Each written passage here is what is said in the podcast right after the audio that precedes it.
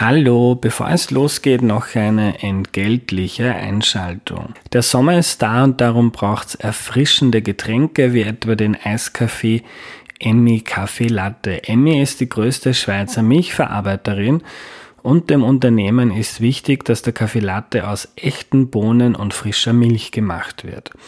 Auf unnötige Zutaten wie Zusatzstoffe wird verzichtet.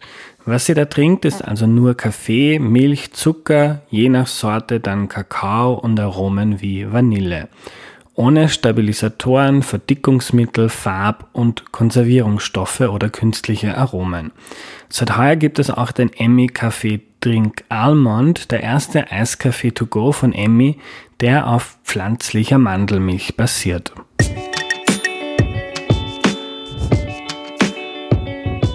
Hallo, ich bin der Andreas und das ist Erklär mir die Welt, der Podcast, mit dem du die Welt jede Woche ein bisschen besser verstehen sollst. Heute geht es um den idealen Kindergarten, also wie ein Kindergarten idealerweise ausschauen sollte, damit Kinder möglichst viel davon haben. Und wie der ausschauen könnte, das erklärt uns Katrin Walter-Hager. Hallo. Hallo. Hallo, liebe Katrin, schön, dass du da bist. Magst du dich zu Beginn kurz vorstellen, bitte? Ja, mein Name hast du schon gesagt, ist Katrin Walter Lager. Ich bin gelernte Kindergärtnerin.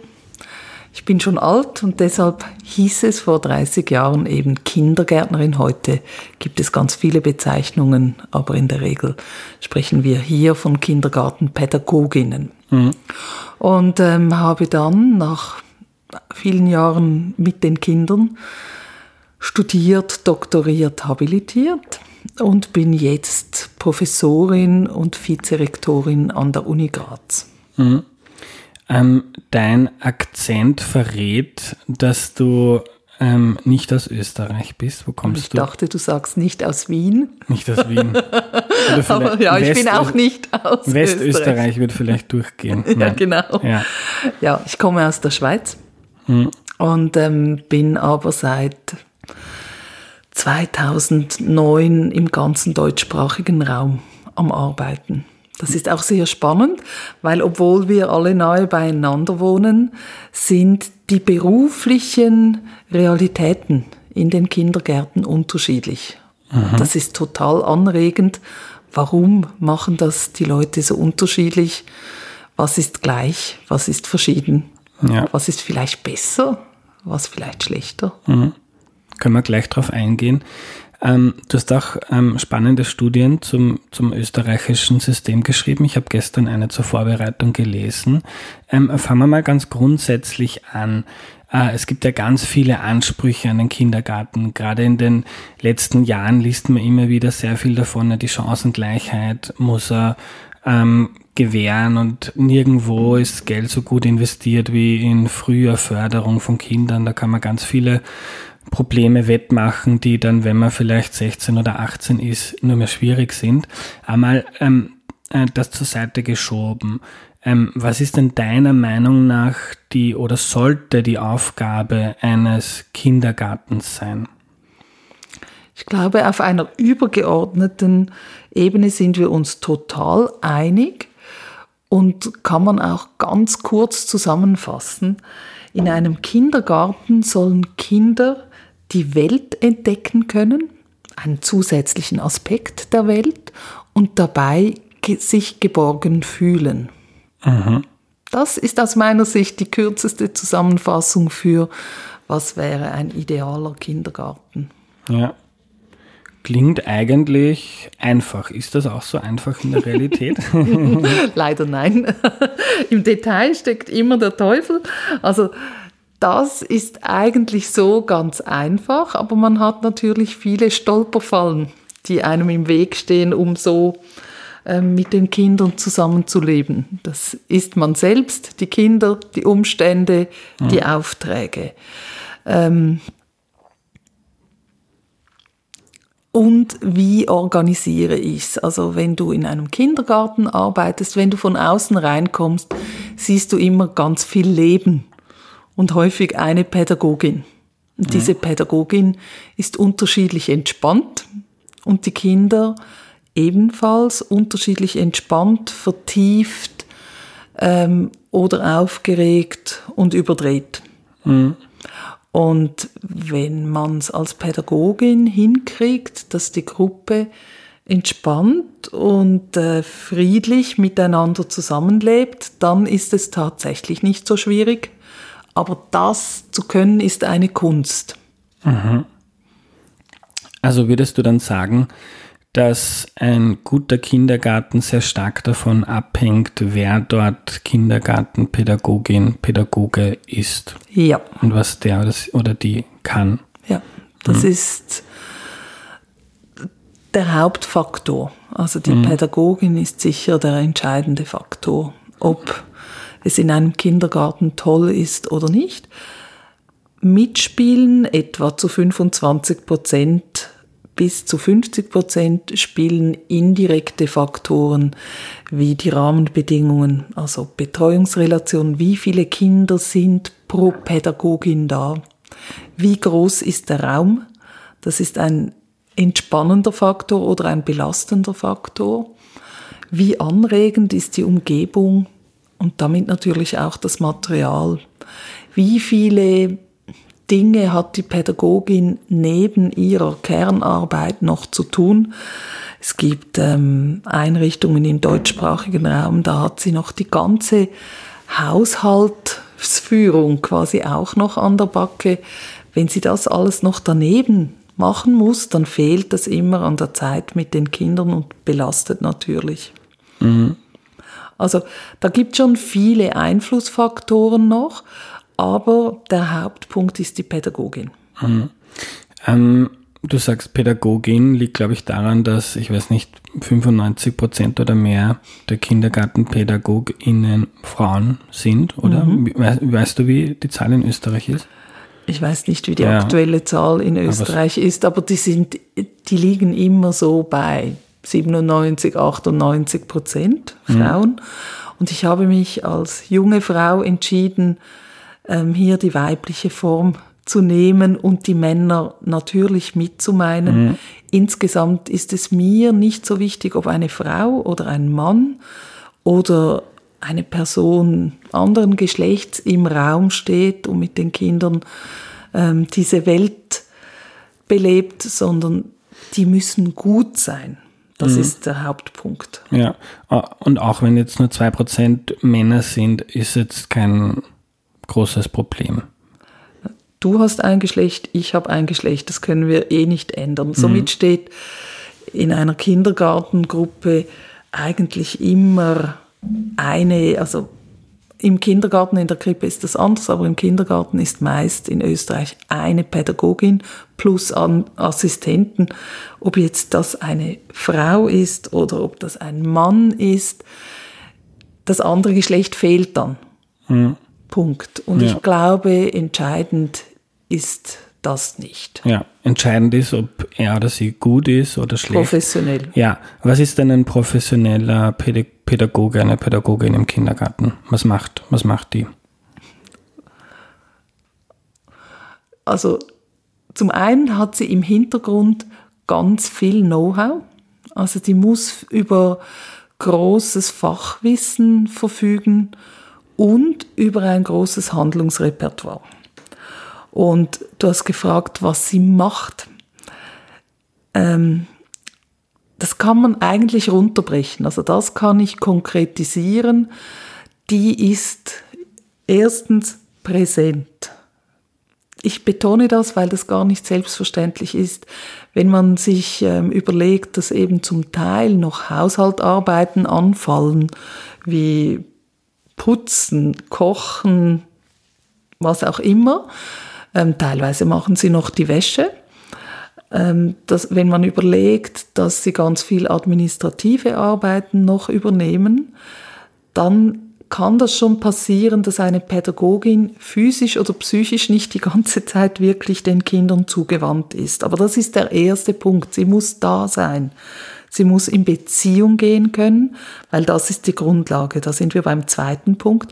Es geht um ganz viel Beziehungsarbeit bei kleinen Kindern. Kleine Kinder brauchen es, dass Pädagoginnen in eine sichere, stabile Beziehung zu ihnen treten und zwar positiv und wertschätzend. Mhm. Und ähm, dafür muss sie eben da sein, dafür muss sie auch die Kinder im Blick haben, die Signale, die Kinder auch mit wenig Sprachkenntnissen aussenden, aufnehmen, auf der Basis ihres ganzen Fachwissens interpretieren und zwar immer eigentlich positiv. Fast alles kannst du positiv oder negativ interpretieren und sie muss es eben eigentlich immer wertschätzen und positiv interpretieren und dann darauf reagieren, so dass die Kinder merken, hm, hier bin ich, ich werde als Mensch mit meinen Bedürfnissen wahrgenommen und ähm, sie reagiert auch, wenn ich in Not bin, tröstet mich, hilft mir über Klippen hinweg, ähm, hilft mir auch, wenn ich müde und blöd werde, weil das tun sie manchmal auch, ähm, dass ich vielleicht Ruhe finde in irgend mit einem Buch, mit einem Kuscheltier, vielleicht schlafen kann. Ähm, und geht dann in einem zweiten Schritt natürlich auch in die Anregung. Also da, wo die Kinder sind, das Motto in diesem Alter ist eigentlich die Welt entdecken, braucht es halt auch eine Person, die viel über die Welt weiß, die ähm, den Kindern das zutraut, die ihnen die Möglichkeit gibt, wirklich mitzugestalten und aktiv zu sein in dieser Welt und die auch viel an Lernerfahrungen oder überhaupt Erfahrungen ermöglicht. Mhm. Du hast vorhin gesagt, viel Fachwissen braucht die Person. Es ist auch immer wieder eine Debatte, ähm, dass in Österreich kein Studium notwendig ist, um Pädagogin im Kindergarten zu werden. Ich glaube, in den meisten anderen europäischen Ländern schon. Ähm, ist das für dich ein, wäre das für dich ein wichtiger Faktor, dass da die Ausbildung ähm, verändert wird? Wir haben gerade eine Universitätsgesetznovelle. Das habt ihr vielleicht auch alle mitgekriegt. Und in dieser Novelle geht man wieder kleine Schritte. Und ich glaube, große Schritte kannst du nie tun, weil ein System völlig zu kippen ist ähm, dermaßen mit äh, finanziellen Aufwänden verbunden, dass ich das nicht für realistisch halte. Ähm, aber es wäre jetzt wichtig, dass man in diesem Schritt auch die Universitäten mitdenkt. Und das ist sehr, ähm, das wäre eine verpasste Chance, wenn das jetzt nicht passiert. Und ich weiß mhm. nicht, ob Herr Fassmann mir hier zuhören wird. Wahrscheinlich hat er keine Zeit zuzuhören, aber ich habe es ihm auch schon gesagt ähm, und seinen Mitarbeiterinnen. Wir wir haben viel zu wenig Fachkräfte. Und nicht nur in Österreich, nicht nur in Wien, sondern ähm, das ist auch in Deutschland so, das ist auch in der Schweiz so. Und das macht viel, macht viele Schwierigkeiten, können wir vielleicht später darüber sprechen. Und wenn wir jetzt sagen, okay, wir novellieren die Ausbildung, und das wird gerade gemacht, indem Hochschullehrgänge für quereinsteigende Personen ähm, etabliert werden, die haben nachher auch die Berufsbefähigung, dann wäre es wichtig, hier auch den Schritt zu machen, zu sagen, wir machen das an pädagogischen Hochschulen, wir machen das aber auch an Universitäten, weil wir haben in Österreich grandioserweise, und das finde ich wirklich eine tolle Errungenschaft, auch eine Universität beziehungsweise mehrere Universitäten, die sich mit Elementarpädagogik beschäftigen. Und das könnte man einfach an verschiedenen Orten tun. Dann hast du nachher eine buntere Mischung im Feld. Und diese bunte Mischung erlebe ich als positiv. Wenn du nämlich Leute hast, die unterschiedliche Werdegänge haben, dann haben die den Fokus auf verschiedenen Aspekten und man kann voneinander lernen, sich auch verstören gegenseitig, weil man denkt, warum machst du das so? Ich hätte es jetzt so gemacht und dann kommen neue Ideen. Ja. Und man wirft vielleicht Dinge über Bord, die man immer so gemacht hat, aber gar nicht klug sind und macht neue, bessere ähm, Umsetzungen. Mhm. Du hast gesagt, große Reformen sind unrealistisch, so Schritt für Schritt ändern sich die Dinge. ähm, in der Realität. Wir erlauben uns heute aber auch ein bisschen zu träumen und wollen ja dem idealen Kindergarten näher kommen. Ähm, in einer idealen Welt ähm, wärst du dafür, dass Kindergarten, dass man, wenn man nicht die Quereinsteiger, sondern die Grundausbildung sich anschaut, wenn jemand jetzt von junger, von klein, äh, von klein auf, wenn man jetzt erwachsen mhm. wird und sagt, ich möchte das mal werden, sollte man dann dafür ein Studium brauchen?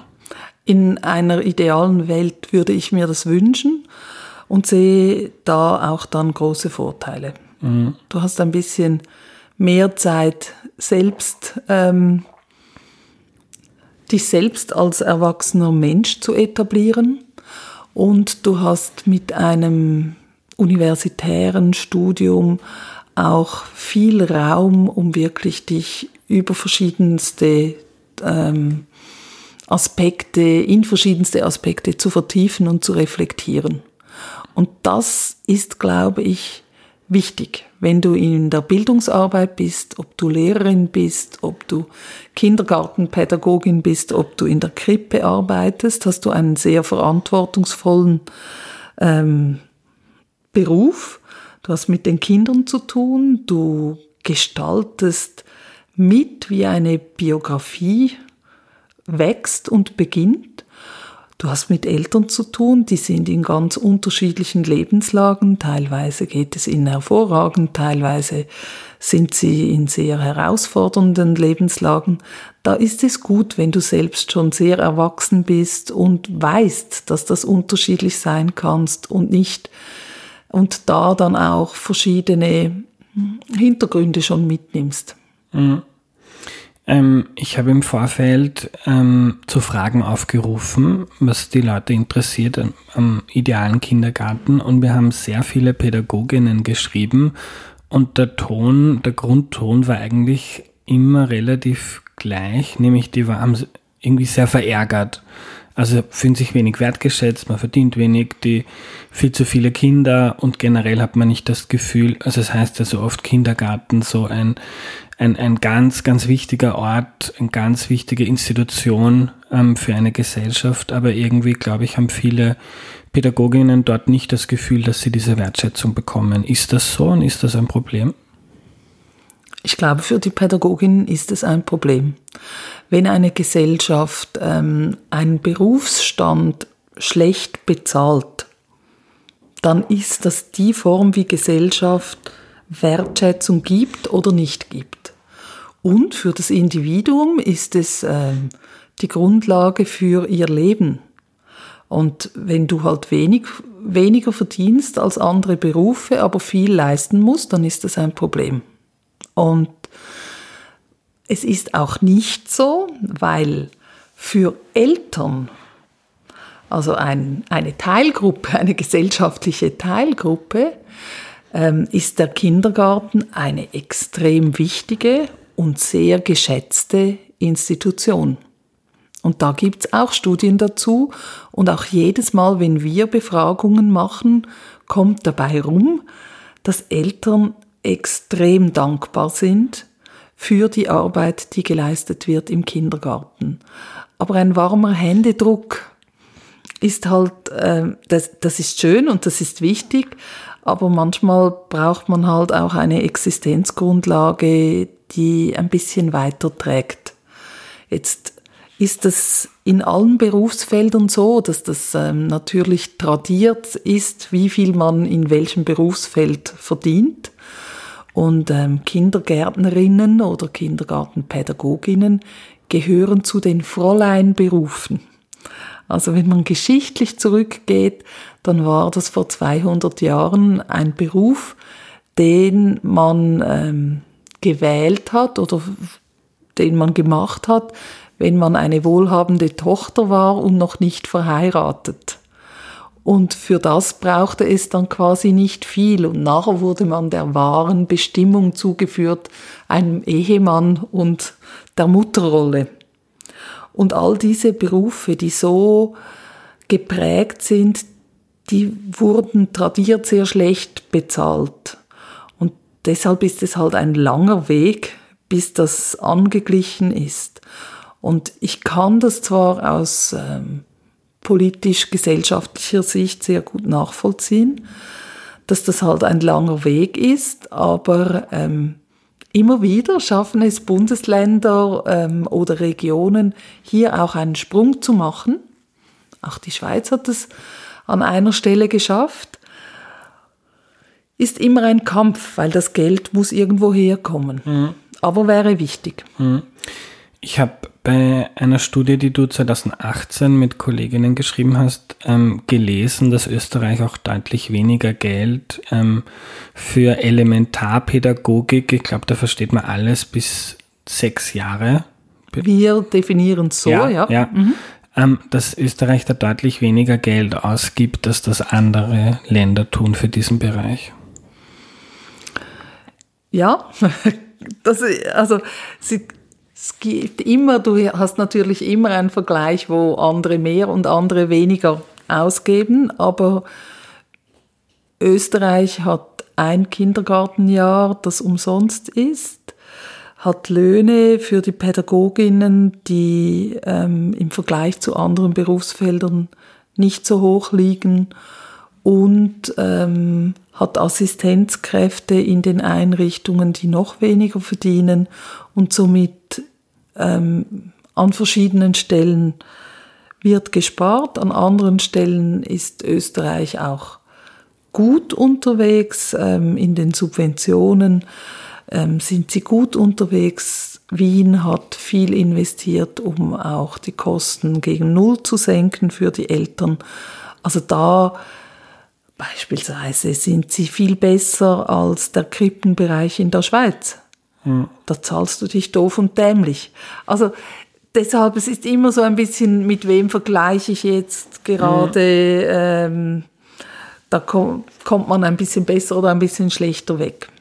Ich fand es nur spannend, so für die Größenordnung. Ähm, ihr schreibt, der Österreich gibt so 0,6 Prozent von der Wirtschaftsleistung für diesen Bereich aus. Äh, Im Schnitt der reichen Länder sind es 0,8 Prozent und damals habt ihr geschrieben, wünschenswert wäre eigentlich so ein Prozent, also fast mhm. doppelt so viel mhm. auszugeben. Nur um so eine Größenordnung, wenn wir uns dem idealen Kindergarten nähern wollen ja. äh, und Geld auch eine mhm. Form von Wertschätzung ist ja. für einen Beruf oder einen Bereich. Und da sind die nordischen Länder einfach vorne. Mhm. Die haben das ganz anders geprägt vom Familienbild her und auch von den Berufsbildern her sind die vorne und sehen das als Teil der Bildungsbiografie, die selbstverständlich ist und den Kindern zusteht, als zusätzliche Erfahrung und dann auch viel bessere Betreuungsverhältnisse hat und bessere Löhne für mhm. die Pädagoginnen. Das wäre wahrscheinlich das, was wir alle gerne hätten. Ja, und mit dem Familienbild meinst du wahrscheinlich, dass es in Österreich ähm, vielleicht noch immer oder lange so war, dass das Bild war, wenn man Kinder zu früh in so eine Einrichtung gibt, dann ist die Mutter eine Rabenmutter oder das tut dem Kind nicht gut, die muss ja bei der Familie sein. Und da gibt es in Skandinavien ein anderes Wertekorsett. Ja, ja, genau. Und sobald du mir sagst, muss bei der Mutter sein, auch dieses Bild schränkt natürlich die Hälfte unserer Bevölkerung sehr ein.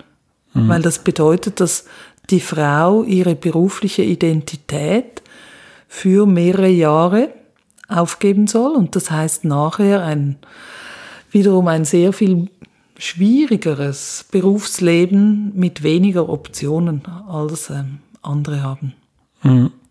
Du hast das vorhin schon kurz angesprochen, den Betreuungsschlüssel, also wie viele Kinder pro ähm, Pädagogin, pro Pädagogen. Ähm, wie wichtig ist das, die Gruppengröße für einen guten Kindergarten? Es sind zwei Dinge. Die Gruppengröße mhm, ja. ist was anderes als der Betreuungsschlüssel. Und äh, der Betreuungsschlüssel ist, je kleiner die Kinder sind, umso zentraler und ein sehr wichtiger Faktor für genau die Dinge, die ich zu Beginn gesagt habe. Ich brauche Zeit, um mit kleinen Menschen zu sprechen, mit kleinen Menschen Dinge auszuprobieren und deren Ideen aufzunehmen. Und das kannst du schlicht linear runterrechnen. Je mehr Kinder ich habe, desto weniger Minuten pro Kind stehen mhm. mir zur Verfügung. Und ähm, für, für eine gute Beziehungsarbeit und eine gute Grundlage, um mit den Kindern wirklich so in einen Austausch zu kommen, müssen es eben, muss eben ein guter Betreuungsschlüssel da sein. Die Gruppengröße hängt dann eng mit dem Raum zusammen und ähm, ein Raum sollte nie überfüllt sein. Ich habe früher, als ich jung war, mal sehr, ähm, ja, sehr krasse Vergleiche gemacht. Also, dass ein Kind gleich viel Auslauf hat wie ein Biohuhn wäre schon zentral wichtig und manchmal wird es nicht eingehalten. Mhm. Dann flippe ich fast aus. Weil das kann nicht sein, dass wir uns das nicht äh, vor Augen führen, dass kleine Kinder sich bewegen müssen, dass wir alle in Stress geraten, wenn wir zu eng aufeinander hocken. Das ist uns allen klar. Hm. Und entsprechend müssen die Räume gut sein. Und ähm, eine Gruppe allzu groß zu machen, ist für junge Kinder ein Stress. Mhm. Ja, also nicht so große Gruppe und ähm, ein guter Betreuungsschlüssel ist wichtig. Wie ist denn der, der Status quo in Österreich? Ist ein bisschen verschieden von Land mhm. zu Land, das hast du sicher auch gelesen, wenn du Weil ja ganz kurz den Bildungsbericht jedes, Bund, je, Entschuldigung, jedes Bundesland ähm, ist ja für die Kindergärten zuständig und regelt das ähm, autonom. Ja. ja. Und ähm, da ist es im Kindergarten Größenordnung so, dass eine Pädagogin auf 20 bis 25 Kinder kommt, plus ähm, häufig noch eine Assistenzkraft. Das ist so das Gros im Kindergarten. In der Krippe ist es zum Teil viel, viel besser und zum Teil fast ideal vom Betreuungsschlüssel her. Ähm, aber im Kindergarten ist das etwa das Gros und das entspricht nicht den Dingen, die wir empfehlen würden. Mhm. Was würdest du empfehlen? Also nicht ich, sondern ganz viele Expertengruppen mhm. in der äh, weltweit. Bei so dreijährigen Kindern sprechen wir von 1 zu 9, 1 zu 12, ähm, was gut wäre und nicht 1 zu 25. Je größer die Kinder werden, desto leichter wird's natürlich, weil die mehr Dinge selbst tun können. Aber ähm, bei sechs, siebenjährigen Kindern sprechen wir dann von 1 zu 18, 1 zu 20, was möglich ist. Hm. Die Andrea hat eine Frage geschickt. Ähm, ihr Sohn ist im Kindergarten ähm, ganz bunt gemischt. Oder da sind Kinder erst zweieinhalb, andere sind schon sechs. Äh, und sie hat gesagt, für sie war das sehr ungewöhnlich, weil bis sie im Kindergarten war, ist das irgendwie noch nach Alter getrennt gewesen. Ist das gut, schlecht, egal? Das ist eine heikle Frage. Mhm. Ähm, es gibt zwei Bilder, die dahinter stehen. Es gibt das eine Bild, das Familienbild. Aus diesem Familienbild heraus geht man davon aus, dass es toll ist, wenn verschieden alte Kinder miteinander in einer Gruppe leben, weil das ist in der Familie auch so und das ist dann anregend. Ähm, dieses Bild hat sicher etwas Wahres ähm, dabei, weil eben das tatsächlich so ist, dass, das, dass dann die Kleinen viel von den Großen abgucken können, die Großen üben können, ähm, anderen Menschen auch Assistenz zu geben, Support zu geben, auch lernen, wow, ich kann schon ganz viel im Vergleich zu den kleineren Kindern. Wissenschaftlich gibt es aber einige Studien, die darauf hinweisen, dass die Qualität abnimmt, wenn die Heterogeni Heterogenität zunimmt.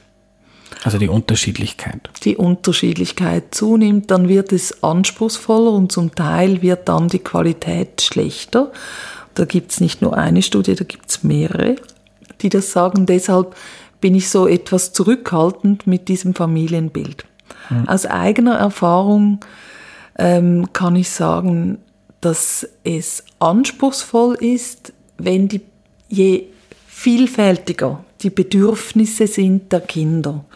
Und wenn du ganz kleine Kinder mit in der Gruppe hast, dann haben die zum Beispiel ein höheres Schlafbedürfnis. Das kannst du nicht wegerziehen. Das ist einfach eine Tatsache, dass ein jüngerer Mensch mehr schläft. Und das ist aber störend für ein Kind, das bereits ähm, fast im Schulalter ist, weil die haben ein hohes Bewegungsbedürfnis und wollen ganz viel lernen. Und wenn es zu langweilig wird, werden die fröhlich, überstellig, manchmal auch ein bisschen blöd. Mhm. Was wiederum die Kleinen dann stört. Und das unter einen Hut zu bringen, ist ähm, dann eine große Aufgabe für die Pädagogin. Da kommt es dann darauf an, wie das ganze Haus strukturiert ist, ob man das gut hinkriegt.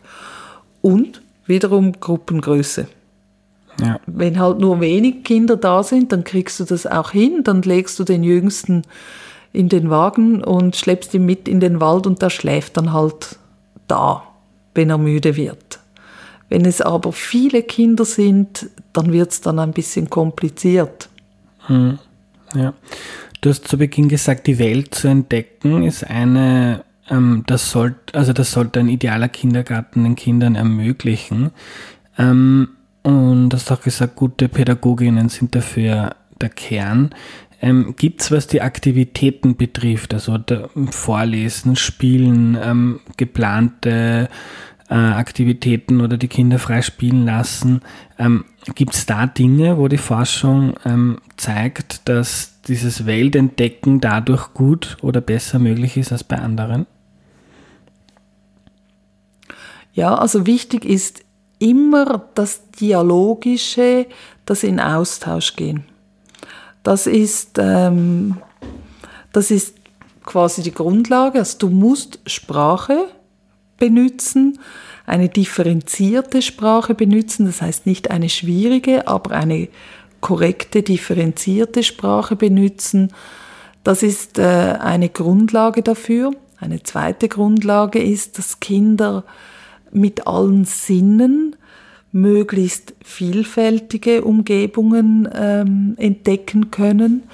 Das ist in Österreich gut. Du hast mich äh, dazwischen auch gefragt, was gut ist. Also in Österreich herrscht ein hohes Bewusstsein dafür, dass Natur, Garten, Wald wichtig für die Kinder ist. Da kann man natürlich immer noch mehr tun, aber ähm, dieses Bewusstsein schafft schon die Möglichkeit, dass einzelne Bundesländer beispielsweise einen Garten vorschreiben und einen Bewegungsraum vorschreiben. Also dass Kinder sich bewegen können, mit allen Sinnen Dinge entdecken können, wenn sie draußen sind, wenn sie drinnen sind. Das ist total wichtig fürs Lernen der Kinder, weil sie sonst immer nur auf dem Hintergrund von Bildmaterial oder sehr eingeschränkten Erfahrungen Begriffe und damit auch eine Gedankenwelt aufbauen. Wo, wo wir noch nicht so gut sind, ähm, und das ist jetzt auch nicht spezifisch in ähm, Österreich, ist, wir wissen, dass auch alle naturwissenschaftlichen Erfahrungen, also Technik, Physik, Mathematik, ähm, im Alltag zu erkennen und damit Erfahrungen machen zu können, wichtig wäre für die nachfolgende Bildungsbiografie und dann halt auch für die Möglichkeiten im Leben. Ähm, das können wir auch belegen mit Studien, dass wir da den Kindern möglichst früh Erfahrungen ermöglichen müssen und dass das nachher ein Prädiktor ist, also eine, eine Voraussagekraft hat, wie es nachher weitergeht mit dem Lernen. Mhm. Ähm, noch eine Frage an dich war, ich kannte das Modell gar nicht. Was hältst du von Waldkindergärten? Ein toller Waldkindergarten finde ich genial, weil da sind die Kinder den ganzen Tag draußen und ähm, haben in diesem Setting, insbesondere in der Bewegungs, ähm, für die Bewegungsentwicklung unendlich viel Anregung weil es ist ein Boden quasi im Wald, der uneben ist, der ganz viel fordert von deinem Bewegungsapparat und deshalb auch ganz viele Lernmöglichkeiten bietet. Du hast das ganze Sinnliche voll mit dabei. Die Herausforderung ist sicher, dass auch da nicht eine Einseitigkeit passiert. Jetzt kommt mein Credo. Ähm, das kann man genauso diskutieren wie jedes andere Credo.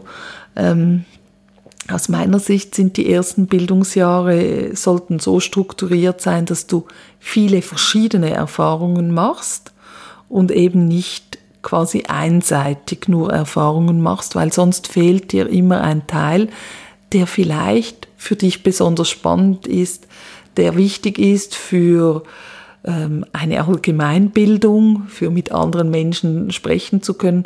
Und beim Wald ist dann wirklich die Frage, denke ich an die ganze Vielfalt. In Österreich gibt es einen Bildungsplan, der zeigt, was alles für Bildungsbereiche wichtig sind und da gehört auch Musik, Mathematik, die Medienwelt dazu.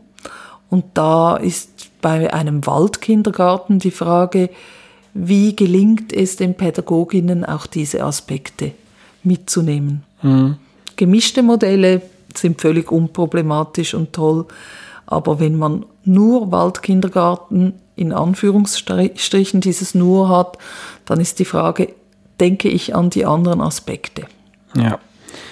Ähm, kannst du uns kurz ein bisschen erzählen, wie sich die Rolle oder die Wahrnehmung vom Kindergarten in Österreich verändert hat? Ich habe zum Beispiel in eurer Studie gelesen, dass die Besuchsquote bei den Dreijährigen stark gestiegen ist. Also dass viel mehr Dreijährige heute in den Kindergarten gehen als noch vor 10 oder 15 ähm, Jahren. Ich glaube, insgesamt ist das Bewusstsein seit 20 Jahren gestiegen, dass ein Krippenbesuch und ein Kindergartenbesuch etwas Tolles sein kann für die Kinder, wenn du in einer qualitativ hochwertigen Krippe oder in einem hochwertigen Kindergarten bist. Und das ist mit PISA fast parallel passiert. Früher war es ein Notfallmodell.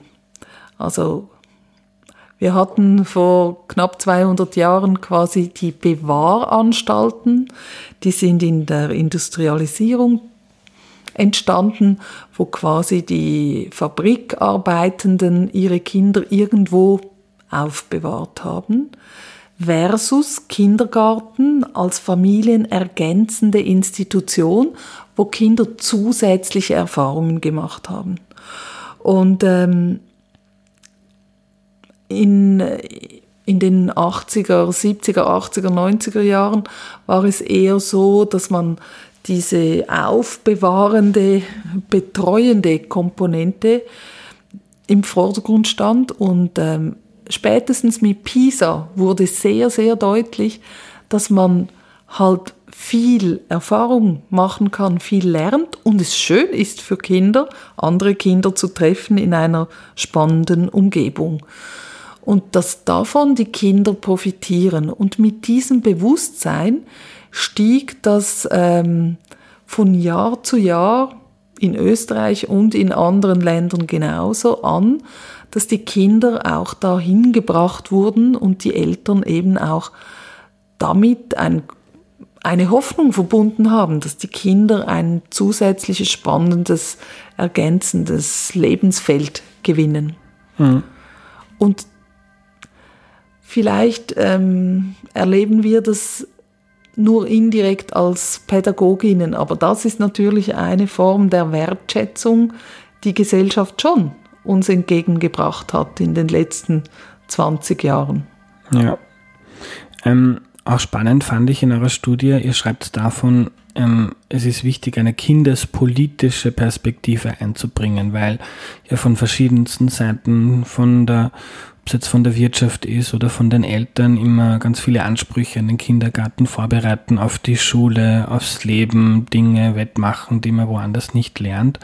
Ich fand das spannend, ähm, wie ihr da schreibt, die Kindheit einfach auch als eigenständige Phase des Lebens zu sehen, die für sich steht und nicht nur eine Vorbereitung für viele Dinge ist, die dann im Laufe des Lebens auf einen hereinprasseln.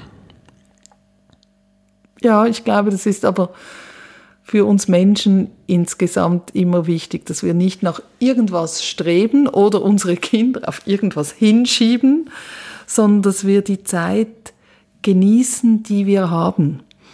Das heißt, ein Teil der Gestaltung eines idealen Kindergartens muss so sein, dass ich weiß, jede Stunde, die ein Kind hier verbringt, ist eine schöne Stunde für das Kind und nicht eine in der Erinnerung später grässliche, stressige Stunde.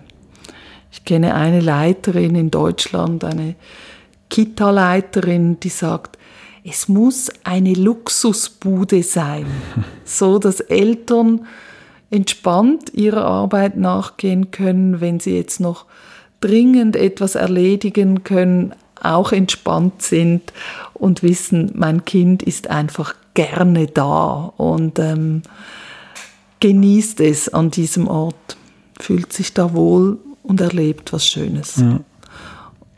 Und ich denke, das ist mit 50 immer noch so, dass du vielleicht hier und da reflektieren musst oder mit 31 gestalte ich mein Leben so, dass es später nicht ein verlorenes Lebensjahr war, wo ich nur irgendwohin versucht habe, mich vorzubereiten auf irgendwas.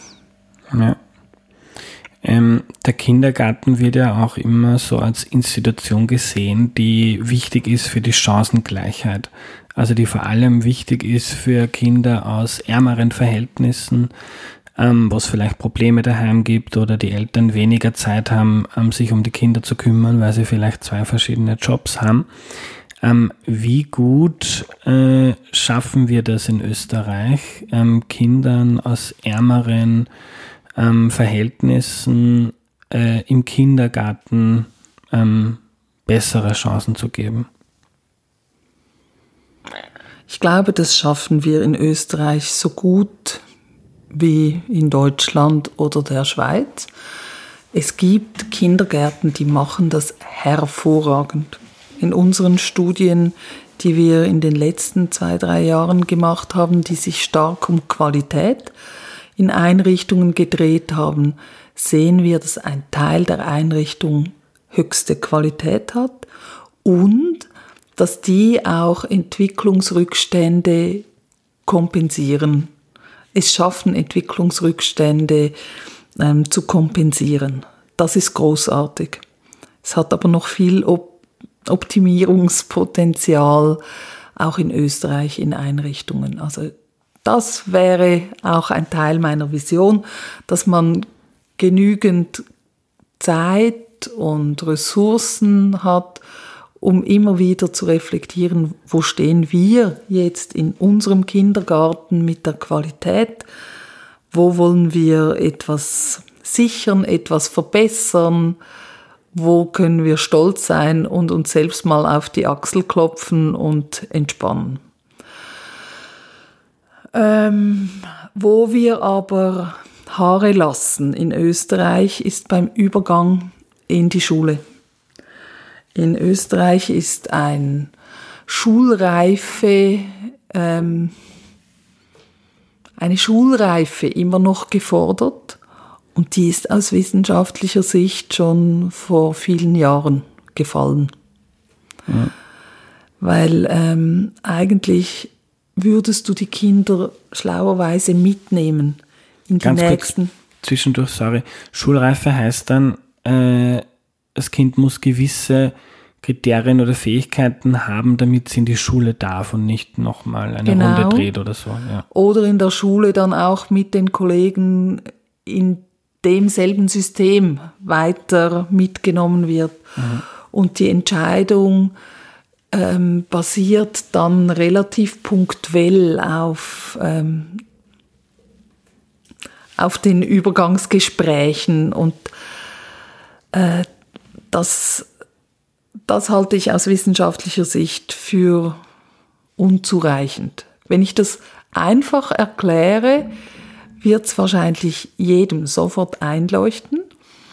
Wenn ein Kind zu diesem Zeitpunkt, wo es eigentlich vom Alter her in die Schule kommt, noch nicht alle Fähigkeiten beherrscht, die man schlauerweise beherrscht, wenn man in die Schule geht, dann ist es nicht gut, das Kind nicht mitzunehmen, weil irgendetwas hat dazu geführt, dass es noch nicht da ist, wo es sein sollte.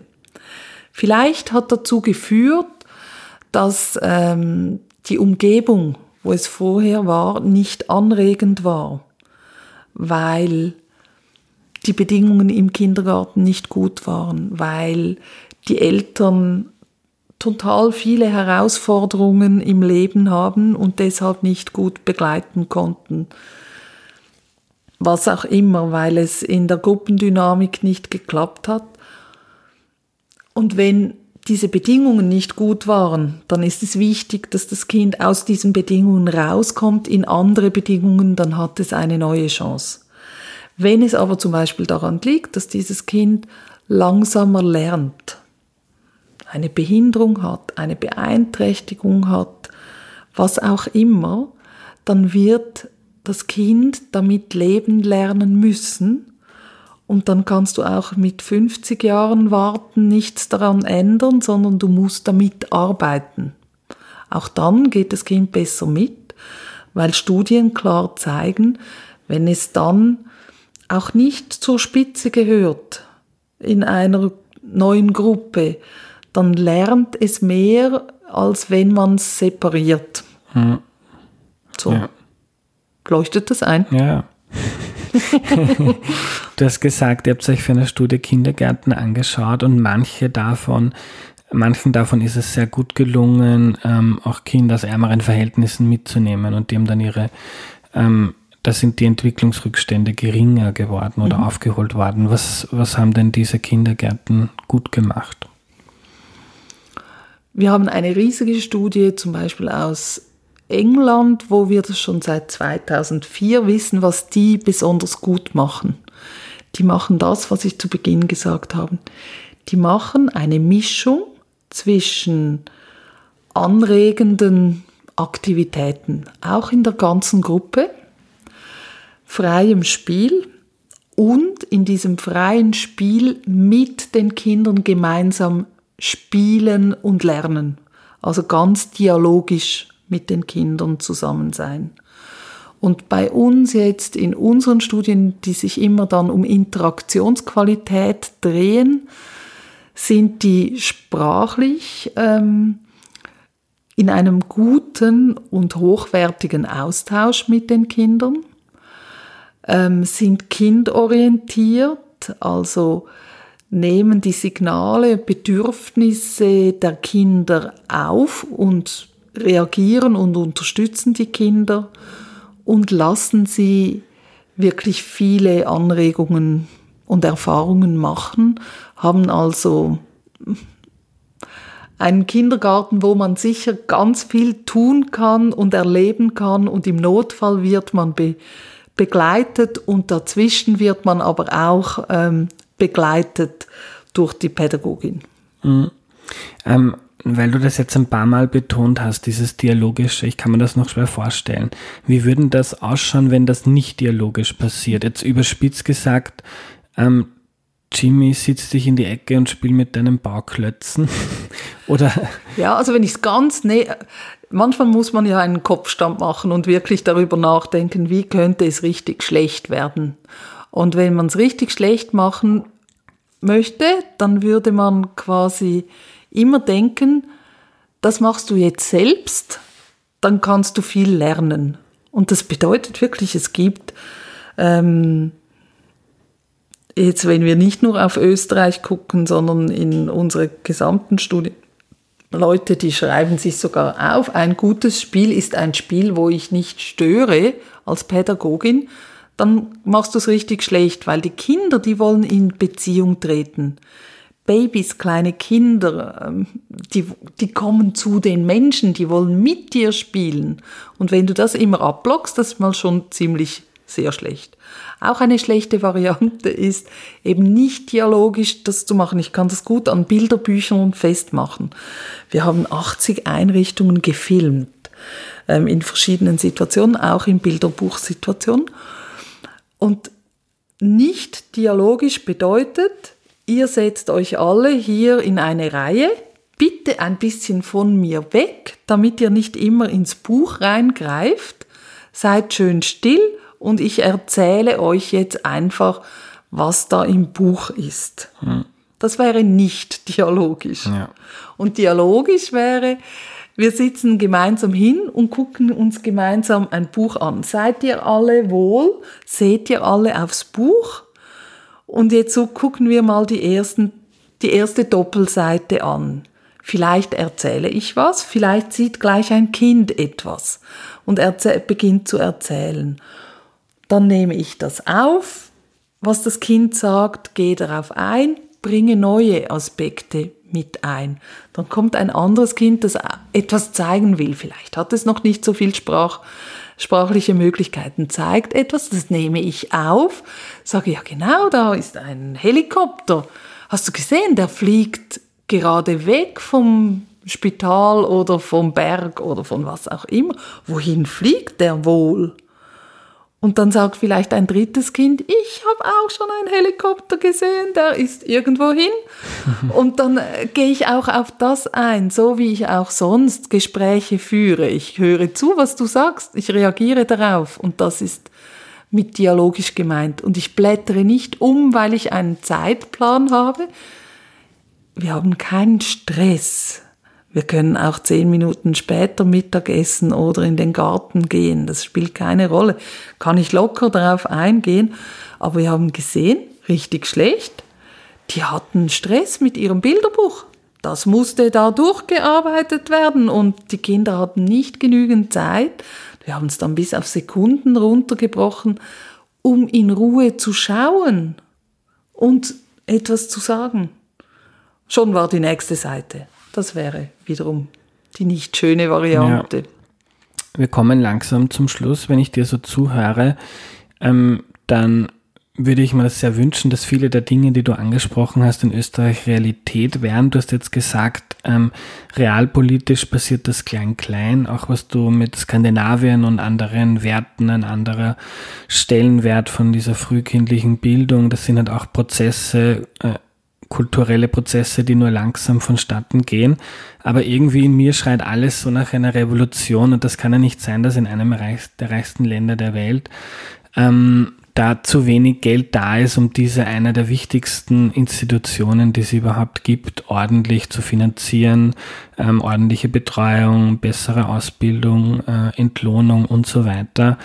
Ähm, wie geht's dir damit, wenn du von diesen guten, schönen Dingen sprichst und dann der Realität, die jetzt ist ja auch nicht furchtbar, aber es könnte doch viel besser sein und gerade für kleine Kinder ähm, könnte man eigentlich meinen, kann man die Leute schnell überzeugen, dass man da nicht spart, sondern dass das wichtig ist. Ähm, könnte man da nicht doch irgendwas machen, dass da ein bisschen Tempo reinkommt und, und eine kleine Revolution anstoßen? Ich weiß jetzt nicht, ob das heikel ist, aber ich glaube, ähm, wenn die, also ich selbst versuche es bei, ich muss immer aufpassen, dass ich jetzt nicht die Revolution anzettle. ich weiß nicht, ob das gut ankommt, wenn ich Revolution anzettle. Also spreche ich vielleicht von mir und sage, ähm, ich nutze jede Gelegenheit, schriftlich und mündlich, ähm, an den wichtigen Stellen zu deponieren, jetzt wäre die Gelegenheit, das und das mitzunehmen.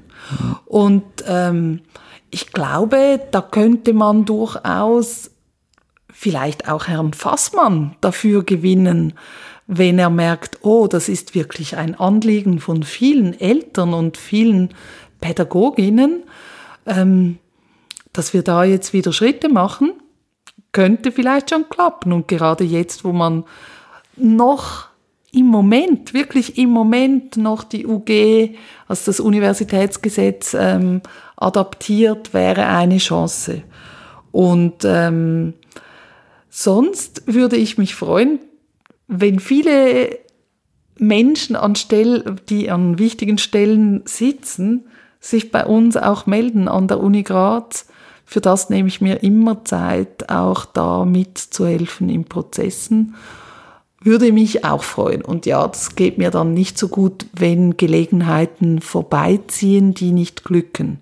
Mhm. Wenn die Gelegenheit gerade nicht so da ist, finde ich es okay. Aber wenn gerade Gelegenheiten da wären, dann finde ich es wichtig, dass man die ergreift und diesen Schritt dann tut. Aber man kann auch als Land und als Träger ähm, Dinge tun und als Eltern und was wir so auf der Agenda noch haben in den nächsten Monaten, weil immer wenn ich solche Gespräche führe, kommen auch solche Fragen.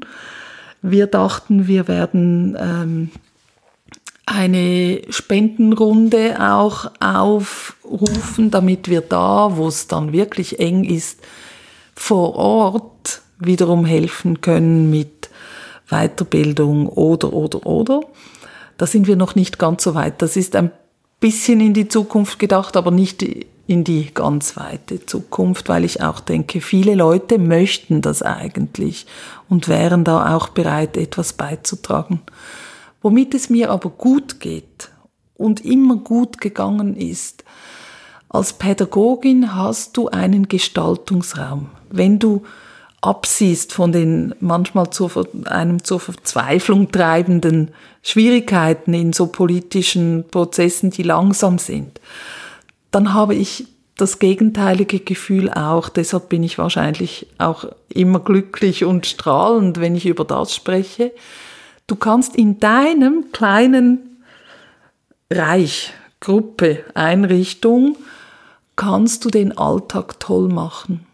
Und wenn du es schaffst, jeder Tag, wo du es schaffst, dass ähm, die Kinder spannende Momente hatten, sich in Beziehung fühlten zu dir und du Zeit für sie hattest, kannst du total zufrieden nach Hause gehen und wirst du wahrscheinlich entweder vom Kind oder den Eltern auch eine positive Rückmeldung in irgendeiner Form erhalten und ich, ich finde, das ist wiederum etwas, wo, wo du in wenigen Berufen so stark hast wie jetzt im Kindergarten. Mhm. Letzte Frage ist von Oliver gekommen. Ähm, viele Eltern wollen einen möglichst ähm, guten Kindergarten, vielleicht so einen idealen, wie du ihn beschrieben hast. Ähm, ist aber dann oft schwierig zu beurteilen, wie das dann dort wirklich ausschaut. Wenn man so einen Kindergarten sucht, worauf kann man denn achten als Eltern, Teil, damit das dem nahe kommt, was du da heute beschrieben hast? Es gibt völlig klare Indikatoren, die siehst du. Also idealerweise gehst du in den Kindergarten, wenn Kinder da sind, weil du dann am meisten siehst. Ich würde, ich gucke, wenn ich reingehe in Einrichtungen darauf, sind die Kinder entspannt? Wenn du ganz unentspannte Kinder hast, ähm, ist das ein schlechtes Zeichen. Aber wenn die Kinder entspannt sind, zu den Pädagoginnen hingehen, wieder weggehen, selbst ähm, im Spiel, wenn die Kinder spielen, vertieft sind, ähm, dann ist das ein super Zeichen. Wenn die Kinder kommen und freudig auf die Pädagogin zugehen und die Zeit hat für die Kinder, ist das ein super Zeichen dann kann man ganz klar gucken, wie ist das Material und die Umgebung, ist die spannend, anregend, ist das Material und die Umgebung gepflegt, also nicht kaputt. Ich war auch schon in Einrichtungen, da war das halbe Material kaputt, da kannst du nicht spielen. Ähm, das wäre eher ein schlechtes Zeichen. Ähm, und wie zufrieden die Pädagoginnen auch sind.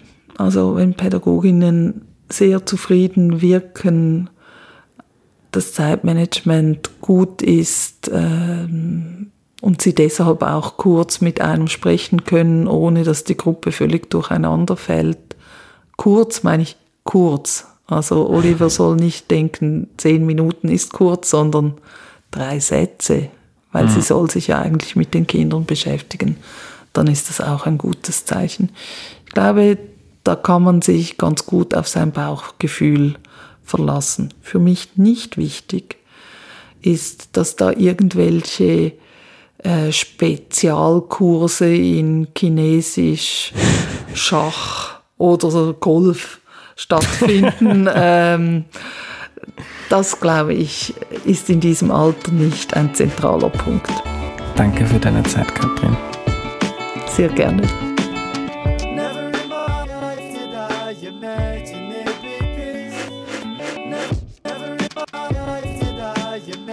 Vor der Zusammenfassung noch eine kurze entgeltliche Einschaltung.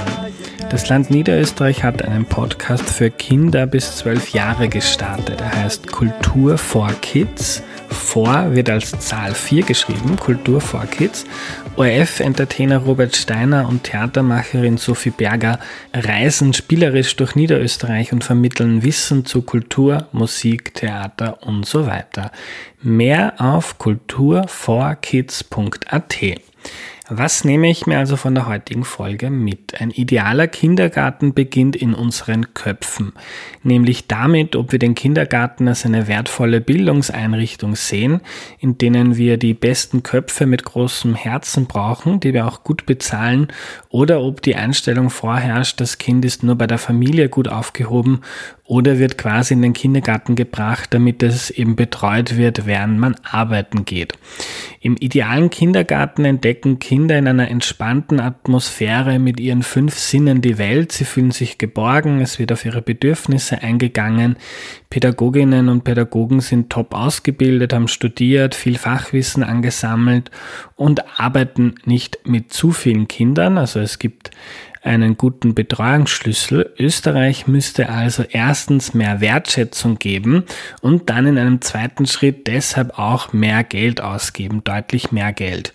Und das können wir uns leisten, denn Studien zeigen immer wieder, dass das vielfach zurückkommt, was mein Kinder in diesen jungen Jahren investiert, weil sie dann im Leben viel weniger Probleme haben, ob das jetzt Kriminalität ist, Arbeitslosigkeit und so weiter.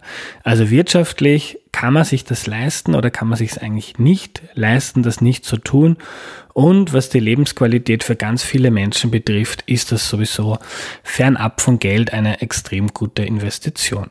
Das war die heutige Folge. Nächsten Dienstag gehen wir wieder weit zurück in die Geschichte, anschließend an die sehr beliebte Folge zu Jägern und Sammlern geht es am Dienstag darum, wie der Mensch vor gut 10.000 Jahren sesshaft wurde, also aufgehört hat herumzuziehen, als Jäger und Sammler zu leben und sich auf einen fixen Wohnort niedergelassen hat. Wenn du Erklär mir die Welt cool und wichtig findest, dann unterstütze das Projekt bitte auf www.erklärmir.at. Danke fürs Zuhören, bis bald, euer Andreas.